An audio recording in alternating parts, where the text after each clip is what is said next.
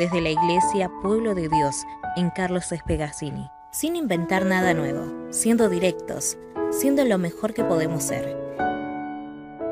Porque se trata de ser simples, honestos. Te brindamos este espacio, desde el púlpito. Porque lo más simple es escuchar. Luego sentimos. Este es el espacio directo para un mensaje simple. Porque ya no hay diferencia de nacionalidad, ni de clase social, ni de sexo. Porque todos somos uno en Cristo Jesús. Vení a vivir el Evangelio juntos.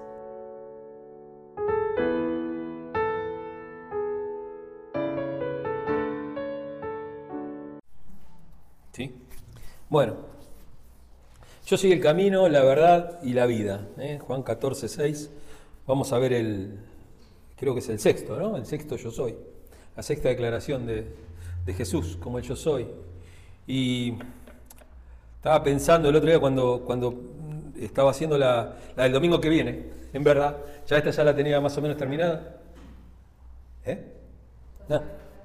No, eh, cuando pensaba en el, en el sermón del otro, del otro domingo decía, todos estos yo soy tienen que ver con esto que yo le- les ponía en el, lo que dicen los cartelitos, ¿no? Eh, este, eh, la identidad de Jesús, nuestra identidad.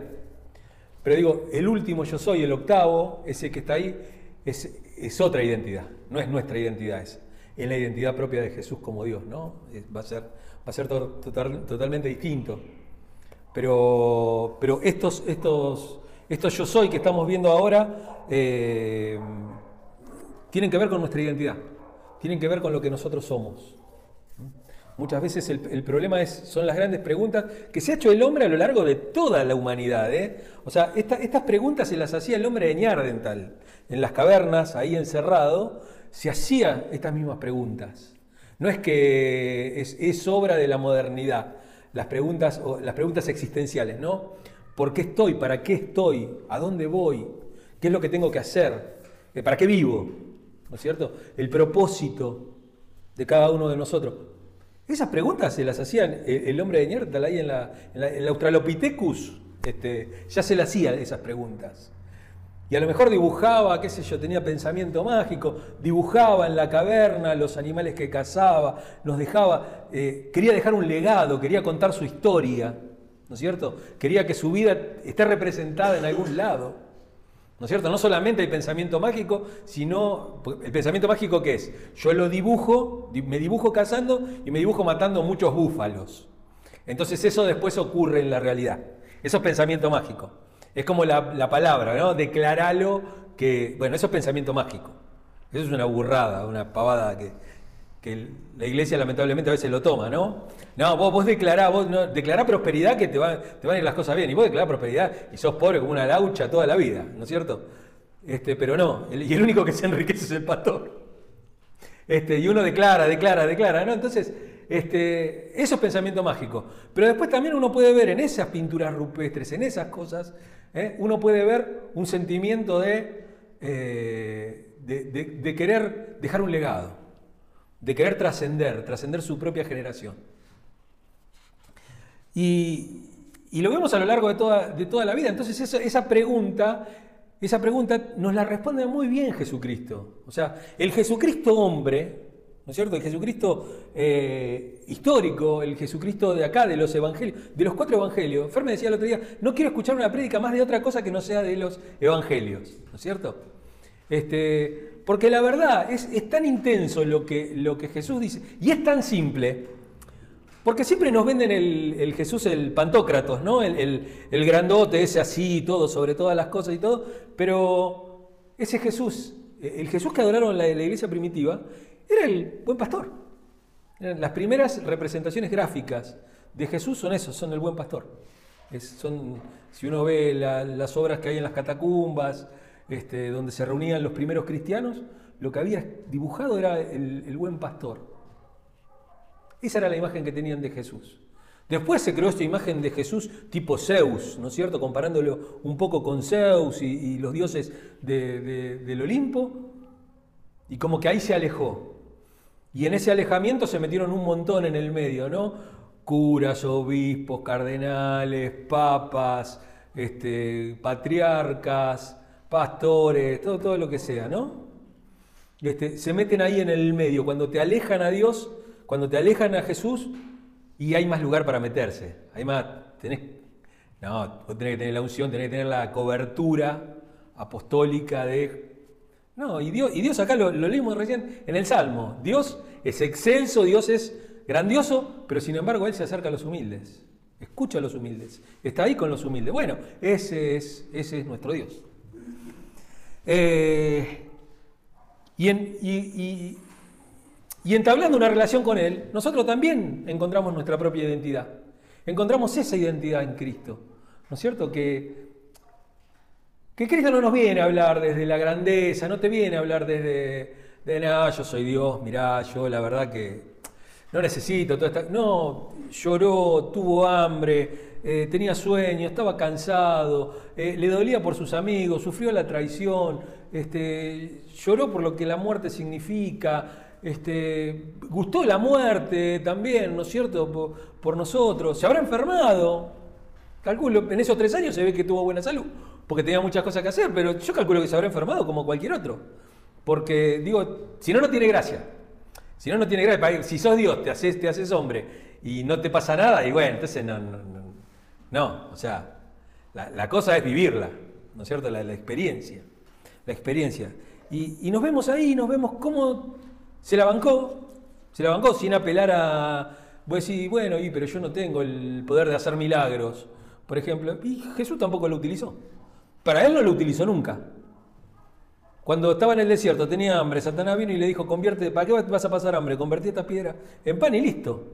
Y él le dijo, no solamente de paz, vivir el hombre, paz, todas esas cosas. Bueno, eso, eso es aceptar la humanidad, aceptar que, bueno, podés convertir las piedras en pan. Cuando es para otro, sí, a lo mejor. Pero cuando es para vos, no. ¿No? ¿A cuánto salvó de la muerte? Y sin embargo, cuando a él le tocaba, dijo, ¿vos te pensás que yo, si quiero, no llamo una legión de ángeles baja y esto se acaba ahora? Bueno, para él no la usó, la usó para los demás. Entonces, él nos muestra la identidad, la identidad de un ser humano. Digo, si todos fuéramos un poquito más como Jesús, no es algo inalcanzable. No es algo inalcanzable eh, ser como el Jesús humano, el Jesús que nos presenta eh, los evangelios. No, porque si no, es, si no es alcanzable, bueno, eh, se nos está poniendo una vara demasiado alta. Bueno, vamos al sermón en, sí propio. Vamos a ponerlo en contexto. Ya vieron los videos, supongo yo. Tres videos le mandé porque, eran, eh, porque son tres cosas que pasan en el medio entre, entre lo que vimos la otra semana y esto, ¿no? Y cómo se va acelerando todo con, la resurrección de Lázaro, porque todos quieren ir a conocer a Lázaro. Todos quieren, ir a reconocer, a conocer al tipo, era famoso Lázaro, ¿no es cierto? Explotó el, Instagram de Lázaro, ¿no? Este, se sacó un par de selfies ahí todo vendado, ¡oh, me resucitó! Y estaba allá arriba. Entonces la gente lo quería ir a conocer, todos lo querían ir a conocer y todos querían conocer a Jesús, que era el que lo había resucitado y se lo trata de transformar en, rey. Pasa todo lo de Semana Santa, ya lo vimos, revea los, los, los, este, los videos de, la Pascua. ¿eh? Todo eso, todo eso que pasó, pero hay algo en el medio que es esto que es esto que está acá. Jesús está preparando a los discípulos para la muerte, para la muerte, para su muerte. Eh, en el medio de esto pasa lo de, eh, lo de María, que le enjuaga, que le, tira el, perfume, el alabastro. El alabastro es una cosa de, como cerámica, ¿no es cierto? Que se rompe y una vez que se rompe no se puede volver a cerrar. Entonces este, este se utilizaba para, hay que usarlo en el momento. Entonces le tiró un, frasco de alabastro, eran carísimos, ¿eh? de nardo y le enjuagó los, los, pies con los cabellos, ¿no? María, María, la hermana de Lázaro. Era, era ella. Y él dice, me está preparando para la sepultura. Y los discípulos no, entendían nada. Porque estaban así, ellos estaban pensando en otra cosa. Como así como hacemos nosotros. Por lo general, cuando Dios está actuando, nosotros estamos pensando en otra cosa. Eh, Dios actúa en esos momentos en los cuales nosotros estamos distraídos con otras cosas. Este, es la última Pascua antes de la muerte. Juan presenta cuatro Pascuas, esta es la última. Lavó los pies de los discípulos, les enseña el discipulado. Ya tengo intenciones de en algún momento eh, hacer un estudio del liderazgo de Jesús. Justamente esta semana había estado trabajando en eso porque en, en la facultad, en el curso de counseling que estoy haciendo, me pidieron un modelo de liderazgo y puse a Jesús como modelo de liderazgo, ¿eh? más allá del dogma y de todo eso. Este, pero les mostró cómo era, es lavarle los pies a los discípulos, es estar este, al servicio del otro. ¿eh? Eh, empieza, comienza el partimiento del pan, instituye la Santa Cena en, este, y da a conocer la traición, la traición que iba a suceder. ¿No? Judas me va a traicionar, el que moja conmigo el pan en el plato. El, que alguien moje el pan en el plato y te dé el pan a vos es, una demostración de honor. No, no es cualquier cosa. En ese momento, o sea, viste que mojas el pan en el plato y se lo das a alguien tipo en la boca. Así, ¿no es cierto? Y, el otro día eh, Fernando me preguntaba, me decía, bueno, pero ¿qué hay? Porque dice que Satanás, cuando Jesús le dio el pan, entró Satanás en él. ¿No es cierto? Ese, texto tan, tan escalofriante, ¿no? Que, haya una posesión demoníaca, que Satanás entre en él. Y el tema es que eh, él, Judas tuvo todas las oportunidades para arrepentirse de, hacer eso. Judas, tuvo todo el tiempo para arrepentirse, ¿no? Es como, como Génesis 4, ahí donde, donde a ver, leamos Génesis 4, para aclarar ese punto nada más, y después seguimos con, lo otro, pero quiero que quede claro, claro esto.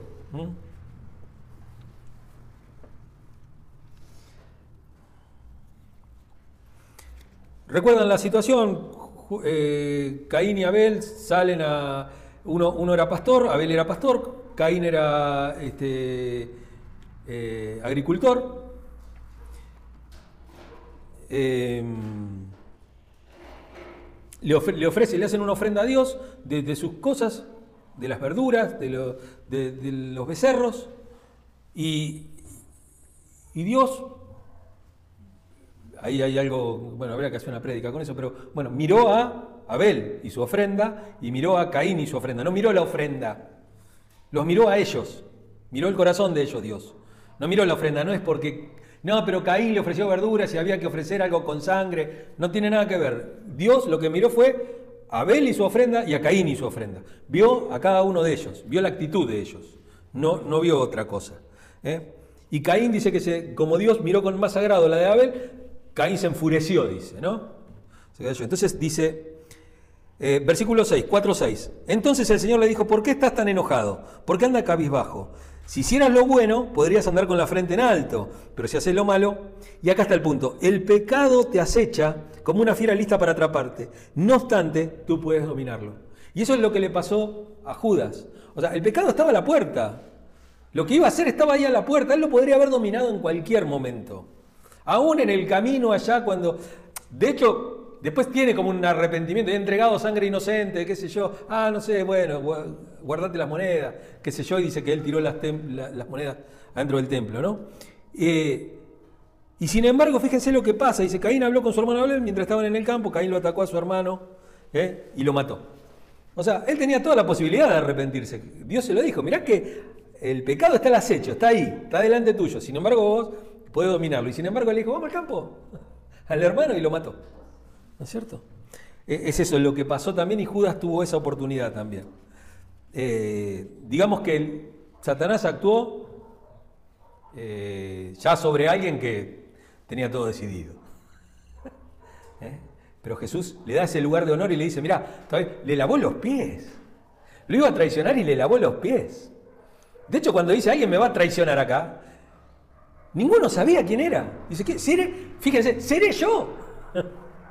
seré yo. Bueno, lo, segundo también es la promesa del cielo, ¿no? Dice, no se turbe su corazón, en la casa de mi padre muchas moradas hay, muchas, muchas casas, muchas habitaciones, muchos lugares hay. Si, si no fuera así, yo se los diría. ¿eh? Yo se los diría. ¿eh? Eh, voy a preparar lugar para ustedes. Voy a preparar un lugar para ustedes. Y el yo soy que también tiene para responder a la pregunta del discípulo, ¿no? del discípulo. Eh, Felipe, ¿no? Felipe diciendo, ahí, pero ¿y cómo vamos a conocer el camino? ¿Cómo sabemos a dónde vas y todo? Bueno, muéstranos al Padre, ¿no? Todo ese tipo de cosas, todo, eso que está ahí en el medio de esta declaración del yo soy, ¿no? Este, y el tema es, bueno, ¿cómo podemos conocer el camino?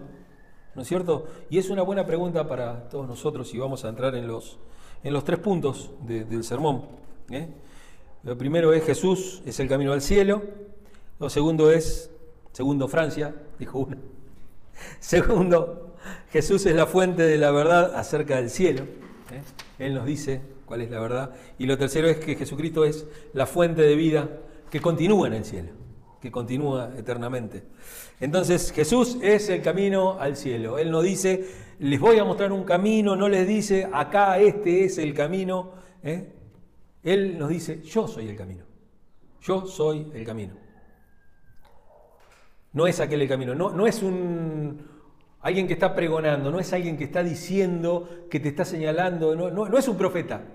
Jesús no es un profeta que te dice, bueno, Dios dice que tal. No, yo digo, yo digo, yo soy, yo soy el camino. Yo soy el camino. Es el único camino que existe. Y ahí está un poco la exclusividad de Jesús. Nosotros, como siempre digo, ¿no? Somos una iglesia inclusiva de un Dios exclusivo. Porque Dios excluye a todos los otros dioses. Y excluye todos los otros. Cuando dice yo soy el camino, excluye todos los otros caminos. Es un Dios totalmente exclusivo. Pero nosotros debemos ser una iglesia inclusiva porque su forma de atraerlo dice, a todos atraeré a mí mismo, dice Jesús. Yo los atraeré. Eh, otra cosa es que no podemos seguir a, Jesús al cielo. No se puede seguir a Jesús al cielo. No hay una forma de seguirlo a Él. Porque la cosa está, es, es estar en Él. Pablo lo repite mucho, ¿no? En Cristo. En Cristo somos más que vencedores, eh, eh, en Cristo tenemos salvación, en Cristo tenemos redención, en Cristo tenemos... Él siempre dice en Cristo, estar en Cristo. Es un lugar, es un lugar geográfico, es un lugar espiritual Cristo, ¿no es cierto? Es el camino. Entonces es estar adentro del camino, es estar adentro del camino, no en la orilla del camino, no cerca del camino, en el camino. No cerca de Jesús, sino en Jesús, ahí con Él, ahí con Él, identificándome con Él. Por digo, la identidad, la identidad de Cristo. ¿eh? Eh, Jesús fue bautizado, pero ninguno de nosotros este, puede asegurarse la salvación porque se bautizó. ¿eh? Podemos bautizarnos y perdernos. Y perdernos totalmente. Él amó a las personas. Jesús amó a las personas. Pero nosotros podemos amar a las personas y perdernos. También. Porque no se trata de eso tampoco. Él era un hombre de oración, Jesús era un hombre de mucha oración. Pero nosotros podemos orar y perdernos, como hablábamos el otro día de la oración, ¿no? Es oración repetitiva, ¿no? Y que a veces no tiene fe, no tiene nada. Es una oración que es por costumbre, que es por nada más que para, para hacernos ver, ¿no? Como dice Jesús, ya tienen su recompensa. Ya tienen su recompensa. Aquel que va y da porque, para que todos lo miren. Sí, porque no sabés, yo di. Y ya está, ya tenés tu recompensa. Listo, ya está, ¿qué querés que te diga? ¿Mm? Eh, lo otro es que la salvación viene por medio de la fe en Cristo, dice Juan 3:16, para que todo el que cree en Él no se pierda, sino que tenga vida eterna. Efesios 2:8 dice, porque por gracia ustedes han sido salvados mediante la fe, la fe nos salva, la fe nos salva, la gracia es la que salva, la fe es un medio, pero el, por más que yo puedo tener mucha fe, pero puedo tener fe, no sé, en el gauchito Gil, o, en mis hijos, qué sé yo. Tengo mucha fe en mis hijos que van a, van a seguir con mi legado y, tengo mucha fe en eso. Tengo mucha fe en la política. Tengo mucha fe, no sé, en Bono de YouTube. Digo que anda por la paz ahí. Uno puede tener la fe, puede tener mucha fe, pero no la tiene en el lugar correcto. Es un medio, es un medio. Pero Cristo es el que salva, Dios es el que salva por medio de Cristo. Y dice Romanos 5.1, en consecuencia ya que hemos sido justificados mediante la fe. Bueno, ya que hemos sido justificados con la fe, bueno, compórtense como tal cosa, va a decir Pablo ahí en Romanos, ¿no? Pero somos justificados por la fe. Segundo punto, Jesús es la fuente de la verdad acerca del cielo. ¿eh? Y acá tenemos que hay muchos errores acerca del cielo. Hay muchas, muchas invenciones acerca del cielo. ¿eh? Muchos piensan que el cielo está acá en la tierra, el cielo en la tierra, o la creación del... Si bien la eternidad, por lo menos lo que se logra entender en la Biblia, lo que dice Jesús y lo que dice Pablo y lo que dicen los apóstoles y todo, da como la sensación de que la eternidad es acá en la tierra. Pero es una nueva tierra y es un nuevo cielo también. Es toda una nueva creación. hay una, re, una recreación. No es una vuelta a cero tampoco, es una, una, nueva, una nueva creación. ¿eh? Las cosas viejas pasaron, aquí son todas hechas nuevas. Ya no hay dependencia solar ni ninguna de ese tipo de cosas. Pero muchos piensan en la, tierra y dicen, no, nosotros tenemos que, este, por medio de la propagación del Evangelio, crear el cielo en la tierra. Bueno, no se puede. No se puede. Lo cual no quiere decir que uno no lo intente. Uno tiene que tratar de que la, identidad de Jesús se explaye. ¿No es cierto? Se explaye en la tierra.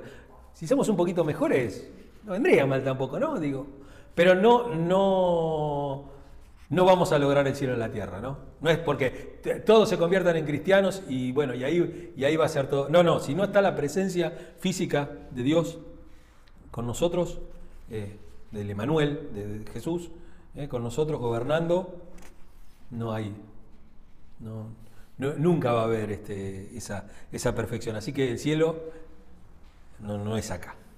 ¿eh? Como los testigos de Jehová que dicen que 144.000 solamente van a ir al cielo. Bueno, son pocos, a lo largo de la historia, son pocos. Son pocos, no va nadie, ¿viste? No va nadie. Bueno. este, y también, y también el New Age, ¿no? El cielo es un estado mental. El cielo es un estado mental. El cielo no es un estado mental. Vos podés divagar, podés tomar un viaje de LSD, un, viaje, un viaje lisérgico, ¿viste? Te podés hacer y todo, y en el momento está todo bien, pero cuando volvés a la realidad, sigue estando exactamente lo mismo, ¿no? Ahí está. ¿eh? No, es un estado mental. Es es lo que es. El cielo es algo que ha de venir y algo que hemos de experimentar. Pero no es algo que eh, esté ahí. Entonces, eh, a veces, muchas veces esas propuestas que hay, ¿no? Y algunas verdades que sobre el, sobre el cielo que Cristo enseñó. Él enseñó bastante sobre el cielo. ¿eh? el cielo es un lugar, ¿no? Dice, en el hogar de mi padre hay muchas viviendas, si no fuera así yo se los habría dicho a ustedes, voy a prepararles un lugar. Él dice, no, eh, el, lugar donde vive mi Padre, donde vive Dios, donde vive el Dios Padre, y del cual yo vine, es un lugar. Es un lugar, no es ni un estado mental, no van solamente 144 mil, no es acá en la tierra, es en otro lugar. Yo les voy a preparar lugar. El cielo es un lugar preparado, lo mismo, ¿no? Voy a prepararles un lugar. Es un lugar preparado para el ser humano también. Para el ser humano que está obviamente en Cristo, ¿no? es en Cristo, es esa identificación. El cielo es el lugar donde los cristianos van cuando mueren. ¿No es cierto? Versículo 3. Si me voy y se lo preparo, vendré para llevármelos conmigo. Ustedes estarán donde yo esté. ¿No es cierto? Hay tiene que haber una... La, muerte es la que, la que nos hace llegar al cielo también, ¿no? Eh, con esperanza de resurrección, digo. No, no es para ni, tampoco nadie este, haga como los locos de Jim Jones, de, de, de, que, este, se, envenenaron todos, este, porque así iban al cielo. No, ¿cierto? No, no, no es así. No es por suicidio masivo, ni ninguna cosa de esas, ¿no? Este, el cielo es el lugar donde Jesús nos va a llevar cuando Él regrese, lo que dice acá, ¿no? Este, eh, si yo me voy y se los preparo, vendré para llevármelos conmigo. A veces parece muy tonta la, esa premisa, ¿no? esa esperanza de que un día va a venir Jesús y nos va a llevar a todo. Lo que pasa es que está, eh, es toda una novedad, perdón, es, toda una, una novedad, eh, parece, parece ahora, viste, eh, algo que está muy, muy Ah, bueno, pero también están los que creen que va a venir una nave este, de, los, de los extraterrestres y los va a llevar a todo. Y también está el otro. Son todas las copias de lo mismo que dijo Jesús. Pero cuando Jesús lo dijo era una novedad. Ahora, cuando Jesús lo expresó hace dos mil, dos mil años atrás, casi dos mil años, era toda una novedad lo que había dicho. Esta cosa de que un Dios se encarne y que después te lleve al cielo. Era una novedad. Después hay copias por todos lados. Pero son todas copias de, esa, de, esa historia, ¿no es cierto? De lo que él dijo. Después dice, no, pero un día van a, venir van a venir unos platos voladores y nos van a llevar a todos, o nos vamos a ir convirtiendo en, reptilianos y no sé qué cosas. Bueno, todo, ese tipo de cosas, bueno, todas esas historias son copias, son copias de eso. Y a veces te parece pavo, dice, bueno, ves, pero vos no le crees a esto. Te hablan del ovni y vos crees en que Jesús te va a venir a buscar. Y sí, porque la idea original es de él. La idea original es de él. ¿Qué crees que te diga? Los egipcios no tenían un dios que venía a buscar a los faraones, nada más que ya eran semidioses. Venían a buscar a los faraones, pero a vos que era estaba picando piedra ahí al costado no te venía a buscar ni, ni Ra, ni Amón, ni ninguno, nadie. No te venía a buscar nadie. O sea, no, es que Jesús lo sacó de otro lado, eso tampoco. ¿eh? El Buda tampoco, el Buda te dice, no, es un estado mental, es el nirvana, hay que alcanzar el nirvana. Bueno, no, no es un estado mental, es otra cosa. Y lo del Buda es más antiguo todavía, ¿no? Que Jesús, ya sabemos. Eso. Eh, podemos confiar, ¿no es cierto?, en las palabras que dice Jesús. Dice, no se angustien, ¿eh? Eh, confíen en Dios y confíen también en mí. En el hogar de mi padre hay muchas viviendas, si no fuera así, yo les habría dicho a ustedes que voy para prepararles este, un lugar allí. Eso, es interesante, ¿no? Él le dice, miren, si la verdad que si no hubiera otra cosa, yo se los diría. Pero hay. Pero hay. Si no, yo se los digo. Porque fíjense, Jesús eh, no es que trataba de, hacer promesa de campaña para ver si, tenía más adepto. Porque cuando muchos lo seguían, agarró y les dijo, el Hijo del Hombre no tiene dónde apoyar la cabeza. ¿eh? Miren que si a mí me hacen esto a ustedes, eh, yo no tengo riqueza, no les prometo nada de todas esas cosas. ¿No es cierto? Él cuando dijo algo que no, era, lo dijo. No, no, no, no estaba haciendo campaña, ¿no? Eh, lo, tercero y el último punto, Jesucristo es la fuente de vida que continúa en el cielo. Él dice, yo soy la vida, ya vimos que era el camino, ¿no? Él era el camino al cielo. Y nos mostró, ¿no? Un camino muestra también, ¿no? Un camino guía. Es lo que se dibuja en un mapa, el camino. Uno no dibuja las otras cosas que hay en el mapa, lo que dibuja es el camino. Mirá si el GPS te mostrara, no sé, la farmacia tal cosa, pero te mostrara el camino. ¿Por dónde irías? Por arriba de la vereda. ¿No es cierto? El camino es lo que importa. Entonces Él es el camino. Pero Él es la fuente de vida también. ¿eh? Yo soy la vida. Juan 1.4 dice, en Él estaba la vida. ¿eh? Lo vimos, el primer yo soy que vimos. Yo soy el pan de vida. ¿eh? Un alimento que da vida. Un alimento que da vida. Lo vimos la otra semana, la semana anterior. Yo soy la resurrección y la vida. ¿Mm? Eh, y nos muestra eso que la vida es preciosa, que la vida tiene valor. ¿eh? Eh, una cosa que estamos perdiendo en este tiempo, ¿no? El valor de la vida. El valor de la vida, ¿no? El aborto, el suicidio asistido, ¿no? La eutanasia y todo. Y digo, y digo esto, si bien yo no, no soy pañuelo celeste, ya todos lo saben acá, yo estoy a favor del aborto seguro, legal y gratuito, de la ley, ¿no es cierto? Estoy a favor de, la ley. Eh, no quiere decir que la vida no tenga valor y no piense que es, un homicidio. No, no, estoy hablando de eso.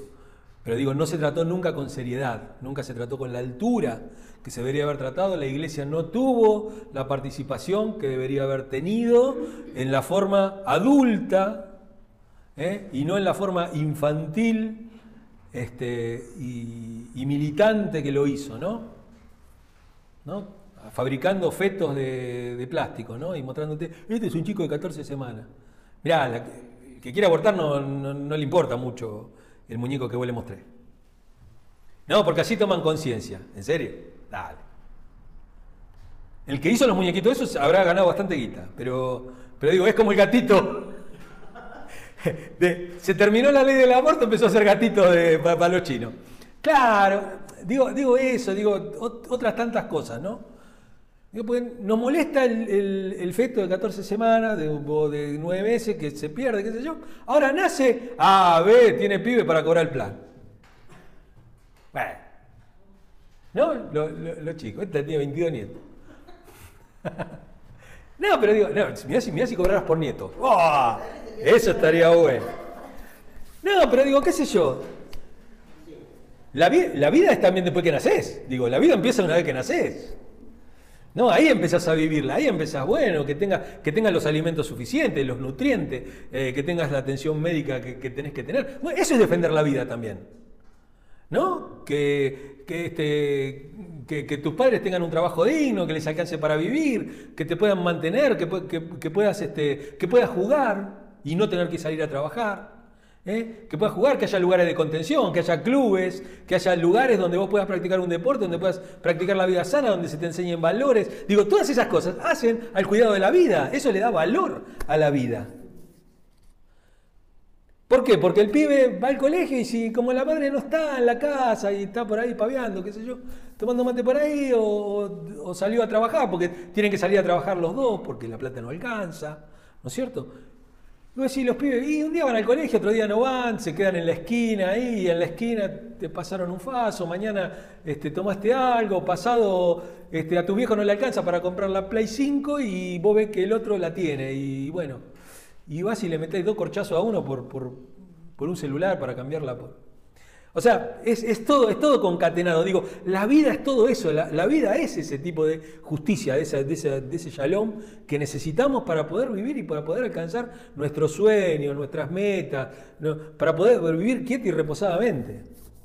¿No es cierto? Y no ser un elemento de mercado. La vida no como un elemento de mercado. Porque pasa lo mismo con el tema del aborto. O sea, el que tiene plata va y se lo hace en la clínica Los Arcos. Entonces está ahí con Hotel 5 Estrellas, el médico, que le dice, no, mirá, lo que pasa es que, no, lo que pasa es que yo tenía planeado ir este, dos años, un viaje por Europa, un viaje cultural y quería seguir la gira. ¿No es cierto? Quería hacer eso. Entonces yo no puedo tener un embarazo en este momento, entonces agarra y corta. O no quiero, quiero terminar mi, mi carrera, como pasa en Estados Unidos, ¿no? Digo, donde el aborto es más... Nosotros todavía estamos acá agarrándonos a piña entre curas, jueces, garantistas y, bueno, izquierda, derecha, de, de todo, ¿no? Digo, pero allá donde más o menos está establecido, dice, bueno, no, yo la verdad que me faltan tres años para la facultad y quiero terminar, asentarme, todo, antes de tener un hijo, bueno, listo, aborto, ta, ta, ¿no? Y esa se lo puede hacer en un lugar, porque tiene plata. Y la otra va al- a la hermana Pancha, ¿eh? A Juanita que te da el cabito de perejil o la aguja de crochet, ¿eh? y te lo pones ahí y, y te agarra una infección, terminás con el útero perforado. Y decimos, viste, y... pero ¿cómo no era que se embarazaban para cobrar el plan? Digo, ¿cómo es que ahora abortan? Porque no tener chicos. Digo, pasa todo eso. Y la iglesia tiene que estar a favor de la vida, pero desde el punto de vista de, de viene una chica, digo, ¿no? Si yo me pongo el pañuelo celeste y ando con el feto de plástico colgando del cuello, y a mí no me va a venir a preguntar. A mí no me va a venir a preguntar. Para ella Jesús no va a ser la respuesta. En cambio, si yo tengo una posición más abierta, esa chica puede venir a preguntarme. Yo voy a tratar por todos los medios de que no aborte. Pero si así todo aborta, ¿no? El pecado está a la puerta, dice Jesús recién. Se lo dijo a Judas. ¿No? Este, lo que tenés que hacer, andá y hacerlo más rápido, ¿no es cierto? Le dio la oportunidad como decir, nada, dejá, no. No, bueno, o como le dijo a no, el pecado está a tu puerta. Bueno, esa chica puede dejar.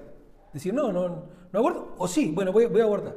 Bueno, el tema es que cuando aborte, todos sabemos, todos somos conscientes de que después van a venir traumas, sentimientos de culpa, hay un montón de cosas que pueden pasar en el medio. Recriminación de parte de los demás, no integrarla. A mí me pasó, yo tuve una época, me acuerdo había una chica en el barrio que había, había abortado y yo la cruzaba y le decía asesina. Mi, única, mi único objetivo era hacerla sentir culpable, nada más. Digo, trabajo de Satanás, ¿no? Hacerte sentir culpable. Y bueno, digo, después la iglesia la tiene que restaurar. La tiene que restaurar. Es el trabajo de la iglesia. No, está, no estamos para juzgar, estamos para restaurar y para... eh, por eso digo, la vida es preciosa, ¿no? La eutanasia también, algo que no se, no se habla, ¿no es cierto? Alguien que está sufriendo por un cáncer y tú y vos lo tenés ahí con el... O una persona que está muerta cerebralmente. No, no lo desconectamos porque... Y vos sabés que tiene... Hoy las mediciones eh, de los signos vitales son, son tremendas.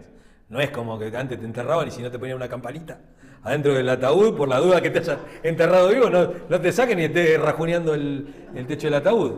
¿No? Este, pero digo, hoy hay para medir signos vitales un montón de cosas. Entonces dicen, che, no, esto es irreversible, ¿no? Tiene todo el cerebro muerto, se está pudriendo, no, no, no, ya está. ¿no es cierto?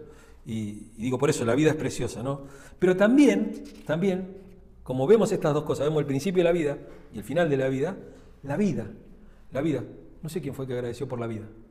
¿Alguien que agradeció por la vida? Eh, Gustavo. Por la vida. Por la vida cada día es un milagro, loco. Entonces, si la vida es preciosa, hay que vivirla con alegría, hay que vivirla con gozo y hay que vivirla como un regalo de parte de Dios. Eh, y sabemos que solamente Jesús nos provee eh, de la vida eterna. ¿No es cierto? Vimos que, que yo soy el camino. ¿eh? Vimos principio, vimos la verdad, la verdad sobre el cielo, sobre la vida y sobre la muerte, y sobre la vida eterna. ¿eh? Él es la verdad también sobre todas esas cosas y también es la fuente de la vida que continúa, que continúa. Tenemos trascendencia. No hace falta que dibujemos este, cómo casamos y todo. Hay alguien que, no, que lo cuenta. Hay alguien que lo cuenta. Dios lo cuenta. Por eso quiero concluir con cuatro puntos cortitos. Son prácticamente preguntas. Jesús es el único camino al cielo. Es el único. No hay otro. Dijimos que es exclusivo, ¿no es cierto? Somos una iglesia inclusiva de un Dios exclusivo. Jesús revela la verdad acerca del cielo. Solamente Jesús revela la verdad. Otro la nirvana, el viaje astral. ¿No? Jesús da vida, una vida que continúa en el cielo. No es una vida acá nada más. Lo vimos la semana pasada, ¿no? ¿De qué sirven 70, 80, 100 años, ¿no es cierto? ¿No? Dice, ¿de qué le vale al hombre ganar el mundo entero si en, si en el camino a eso pierde el alma? ¿No? ¿De qué le sirve al hombre ganar el mundo entero? Fíjense lo que dice Jesús, ¿no? El mundo entero. Si perdés el alma. Perdés lo que sos, tu identidad. Y lo último es que tenemos que ir por la fe a Cristo. Tenemos que ir por la fe a Cristo, tenemos que acercarnos a Cristo para tener seguridad de vida eterna y de una vida mejor acá, de una vida de fe. Yo digo, es más fácil afrontar las cosas de la vida con fe, con la fe bien colocada, ¿no? Digo, si vamos a tener fe en el gatito, bueno, es otra cosa, ya, bueno. Ahí no sé, que no se te acabe la pila del gatito, porque estamos en el horno. Digo, pero pero poner la fe en Jesucristo y no en el Jesucristo de No, ese, ese Cristo no. El Cristo de todos los días, el Cristo humano, el Cristo, el Cristo que camina, el Cristo que camina con nosotros, el Cristo que llora cuando vos llorás, el Cristo que te consuela cuando estás triste y el Cristo que aumenta tu alegría cuando estás en esos pequeños momentos de alegría que tiene la vida. La vida es un mar de lágrimas, es verdad, sí, sí, sí. Eh, lo dice el salmista, aunque vaya por camino de sombra y de muerte, son esos los caminos que hay. ¿eh? Está todo bien hasta que doblaste en una esquina que no era. y te encontraste en el medio de la villa, ¿no es cierto? En el medio de la favela, en el medio, para que se entienda, digo, al que está viendo en otro país. ¿No es cierto? Te encontraste en el medio de la favela, barrio peligroso, picante. ¿eh? Estaba todo bien hasta que ¿No es cierto? Entonces, digo, la fe en Cristo ¿eh? es eso, es tener seguridad en el cielo, pero también tener seguridad acá, acá en la tierra. No seguridad que no te van a chorear. Mañana puedes salir y te pueden robar, te roban el celular, te puede pasar mil cosas, te atropella un coche. Digo, las cosas pasan, las cosas pasan. Pero uno afronta la vida con otra, con otra mirada, con una mirada de esperanza, porque el mundo te quiere desesperanzar. Quiere, desesperanzarte, quiere decirte, esto no tiene, esto no tiene más solución. Este, acá el único camino es Ezeiza. Como si, digo, como si otro país fuera mejor. O sea, los escandinavos chupan que da calambre. Digo, están, ahí, ¿no? Hay, una cultura de eso, porque hay una cultura de la desesperanza, hay una cultura de la evasión.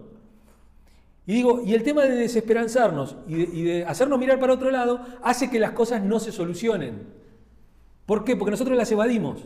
La pasamos para el lado, ¿qué hacemos? Y bueno, nos drogamos, tomamos vino, no, vamos de joda todos los días, total. Ah, por cuatro días locos que vamos a vivir, ¿no? Este, claro, sí, total. Y, realmente, y realmente eh, eh, la vida merece ser vivida porque Jesús es la vida y Dios es la vida y es un don de Dios, es un regalo de Dios. Amén.